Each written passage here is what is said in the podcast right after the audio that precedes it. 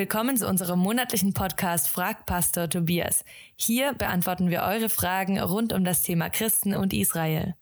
Dirk aus dem Schwarzwald hat uns Folgendes geschrieben. In der Bibel wird zum Beispiel in Offenbarung 19 und an anderen Stellen von der Braut berichtet, die Gott am Ende zu sich holen wird. Wer ist denn eigentlich mit dieser Braut gemeint? Ist es die Gemeinde oder ist es eher Israel? Oder ist Israel der Augapfel Gottes, wie in Zacharia 2, Vers 12 beschrieben, und die Gemeinde eher die Braut Jesu? Ja, liebe Dina, das ist wieder eine sehr spannende Frage, die du heute dabei hast. Wer ist denn eigentlich die Braut, Israel oder die Gemeinde? Ich muss dazu ein klein wenig weiter ausholen, damit wir dieses Bild verstehen. Seit Menschengedenken gibt es die Ehe. Mann und Frau kommen zusammen, sie bekommen Kinder, sie gründen eine Familie diese Familie ist eingebunden in was Größeres, Ganzes, oft in einen Clan oder in Stämme in der alten Zeit. Und daraus werden ganze Dynastien, ganze Geschlechtsregister konnten dann entwickelt werden. Wer kommt denn woher? Und es war für die Leute damals, und es wäre auch heute wichtig zu wissen, wo gehöre ich hin? Als Frau, zu welchem Mann gehöre ich? Als Mann, zu welcher Frau gehöre ich? Für welche Kinder bin ich verantwortlich? Wo gehöre ich dazu? Wo bin ich eingebunden? Und genau das wurde auf diese Weise erreicht. Mann und Frau kommen zusammen. Das ist ein exklusives Verhältnis, diese Ehe, nur diese beiden kommen zusammen, gehören zusammen, gründen Familie, alle anderen werden draußen gehalten.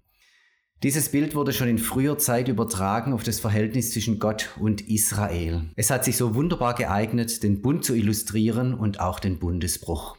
Da war zunächst mal die Freude Israels. Wir dürfen die Frau Gottes sein. Kein anderes Volk darf das. Was ganz Besonderes. Und gleichzeitig war in diesem Bild auch der Schmerz Gottes drin, wenn Israel den Bund gebrochen hat, wenn es Ehebruch betrieben hat, mit anderen Göttern und Götzen in Sünde gelandet ist, solche Dinge. Also auch diese Leitgeschichte ist damit drin. Und daraus wurde eine richtige Love Story, so möchte ich mal sagen. In Hesekiel 16 könnt ihr das nachlesen, so mit allem auf und ab und drum und dran, so wie man es heute bei einer Soap oder was ähnlichem kennt. So ist diese Geschichte in Hesekiel 16 auch erzählt. Daneben gab es noch eine zweite Linie, da ging es mehr um die Zukunft. Braut, Bräutigam, da liegt ja was Zukünftiges drin. Wann kommen die zwei zusammen? Wann wird denn die Hochzeit sein? Darauf lebt man zu.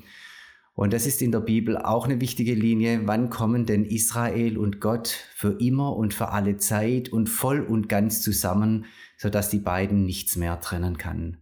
Vom ewigen Reich Gottes ist da die Rede oder vom Friedensreich oder einfach von der Heilszeit, wie manche sagen. Gemeint ist dieses Zusammenkommen von Gott und seiner Braut Israel für immer und ewig, sodass die beiden nichts trennen kann, nichts kann die beiden scheiden.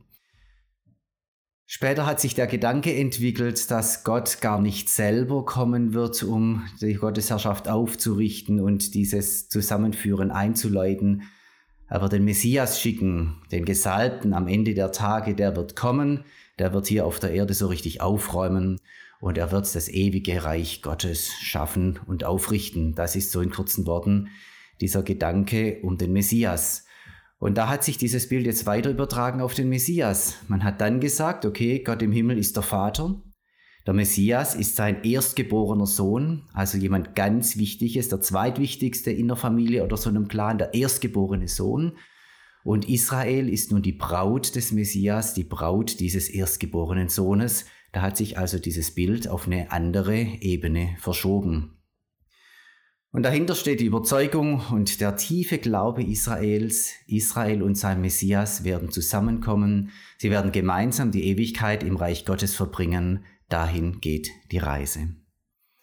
Wenn man nun fragt, wer ist die Braut, dann kann einen diese Frage verwundern, weil aus diesem alttestamentlichen Hintergrund heraus ist es ja sonnenklar, die Braut ist Israel. Allerdings, wenn man im Neuen Testament schaut, findet man diese Metapher wieder an einer anderen Stelle, und das mag ein wenig irritieren. Ich nehme als Beispiel nur mal Epheser 5, Vers 27, wo davon die Rede ist, dass Jesus, dem Messias, dem Erlöser, eine Braut ohne Flecken und Runzeln zubereitet werden soll. Also eine richtig schöne Braut, keine verschrumpelte, sondern eine richtig schöne Braut soll das sein. Und gemeint ist hier natürlich in diesem Kontext Epheser 5 die Gemeinde Jesu. Und jetzt wird's spannend. Gibt's jetzt eigentlich zwei Bräute, Israel und die Gemeinde Jesu?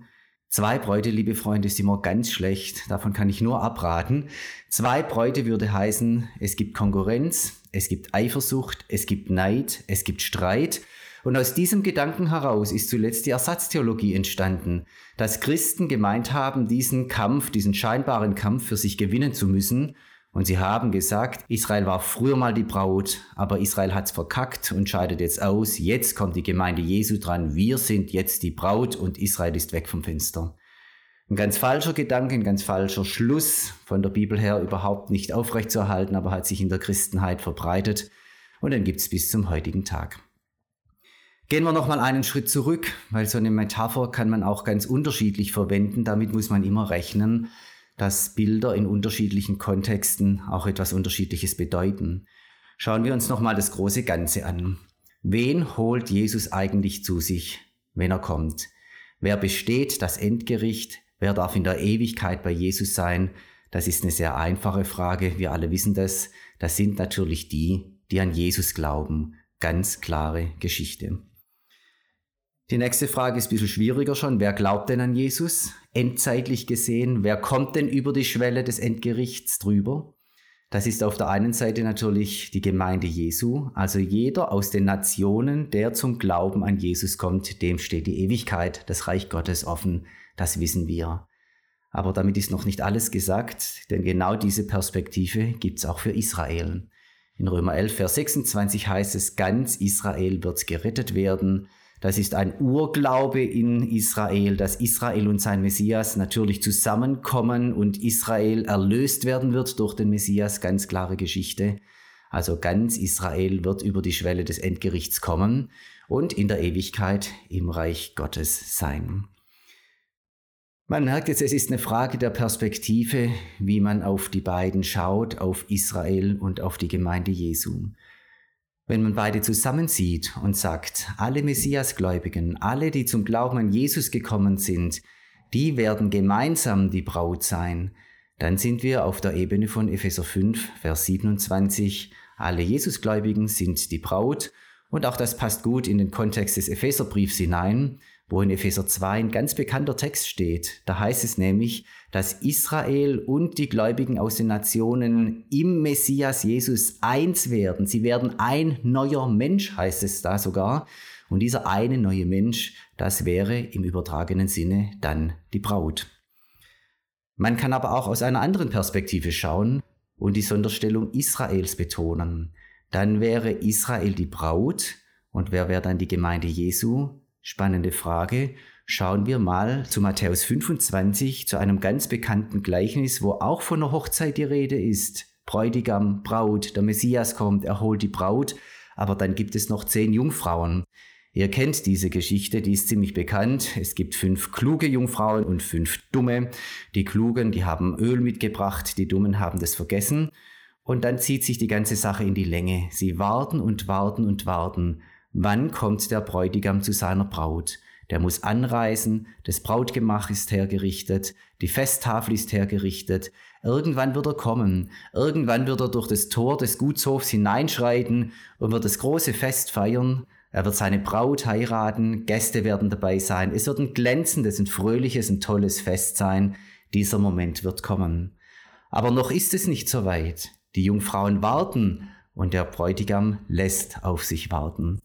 Irgendwann geht nun das Öl aus und das ist eine schlechte Situation. Sie brauchen nämlich das Öl, sie brauchen die Lampen, um dem Bräutigam dann entgegenzugehen, um den Weg auszuleuchten, um ihn hineinzugeleiten in diesen Hof und miteinander dann die Hochzeit zu feiern. Wenn wir uns dieses Setting jetzt genauer anschauen, dann merken wir, dass es zwei Gruppen gibt. Es gibt auf der einen Seite die Braut und es gibt diese Jungfrauen. Und dann gibt es noch den Bräutigam. Und hier an dieser Stelle meine ich, müsste man den Text so verstehen, dass Jesus kommt, der Messias, dass er die Braut heiratet, Israel, dass aber andere mit dabei sein dürfen, nämlich diese Brautjungfern, diese Jungfrauen, wenn sie vorbereitet sind, wenn sie zur rechten Zeit am rechten Fleck sind, wenn sie dann, wenn der Bräutigam kommt, auch zur Stelle sind und mit ihm zusammen hineingehen, denn danach wird die Tür zugemacht und dann kommt keiner mehr rein. Es ist aber wichtig, dass wir nicht auf dieser Bildebene bleiben, sondern nochmal auf die Sachebene kommen und die Sache begreifen. Wer ist denn gemeint? Wer wird mit Jesus die Ewigkeit verbringen? Alle Jesusgläubigen, ganz klar. Das steckt in diesem Bild der Braut drin. In diesem Bild steckt auch drin die Wartezeit, die Vorbereitungszeit und die Reinheit. Eine Braut bereitet sich ordentlich vor auf die Hochzeit. Sie tut alles, um eine möglichst schöne Braut zu sein. Und genau das steckt hier mit drin als Appell an uns Christen, auch an Israel, sich vorzubereiten auf die Ankunft des Bräutigams. Der dritte Punkt, die Sonderstellung Israels bleibt gewahrt. Ganz Israel wird gerettet werden, das wird über Israel gesagt. Israel ist der Augapfel, Israel hat diese Sonderstellung schon immer gehabt und wird sie auch behalten. Aber viertens, diese Exklusivität Israels wird ausgeweitet, da kommen andere dazu. Wir Gläubige aus den Nationen dürfen dazukommen weil der Glaube an Jesus das Kriterium ist, ob man in der Ewigkeit bei Jesus sein wird im Reich Gottes oder eben nicht. Wir werden gemeinsam im ewigen Reich Gottes sein, Israel und wir Christen.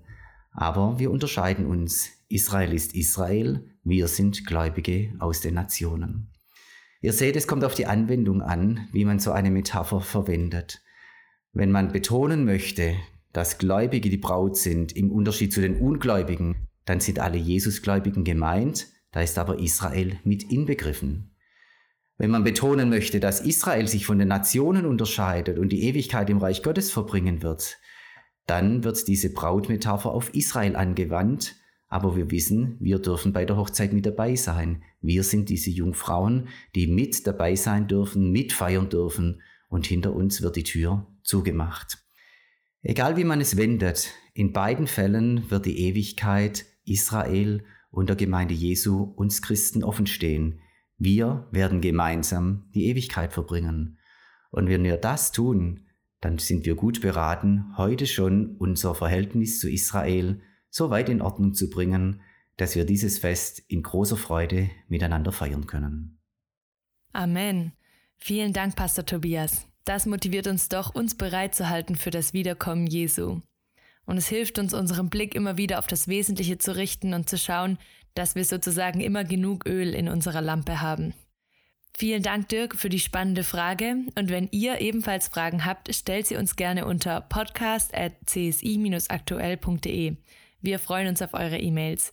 Wenn euch der Podcast gefallen hat, vergesst nicht, ihn zu liken und zu abonnieren auf Spotify oder YouTube und besucht uns unter www.csi-aktuell.de. Macht's gut und bis zum nächsten Mal.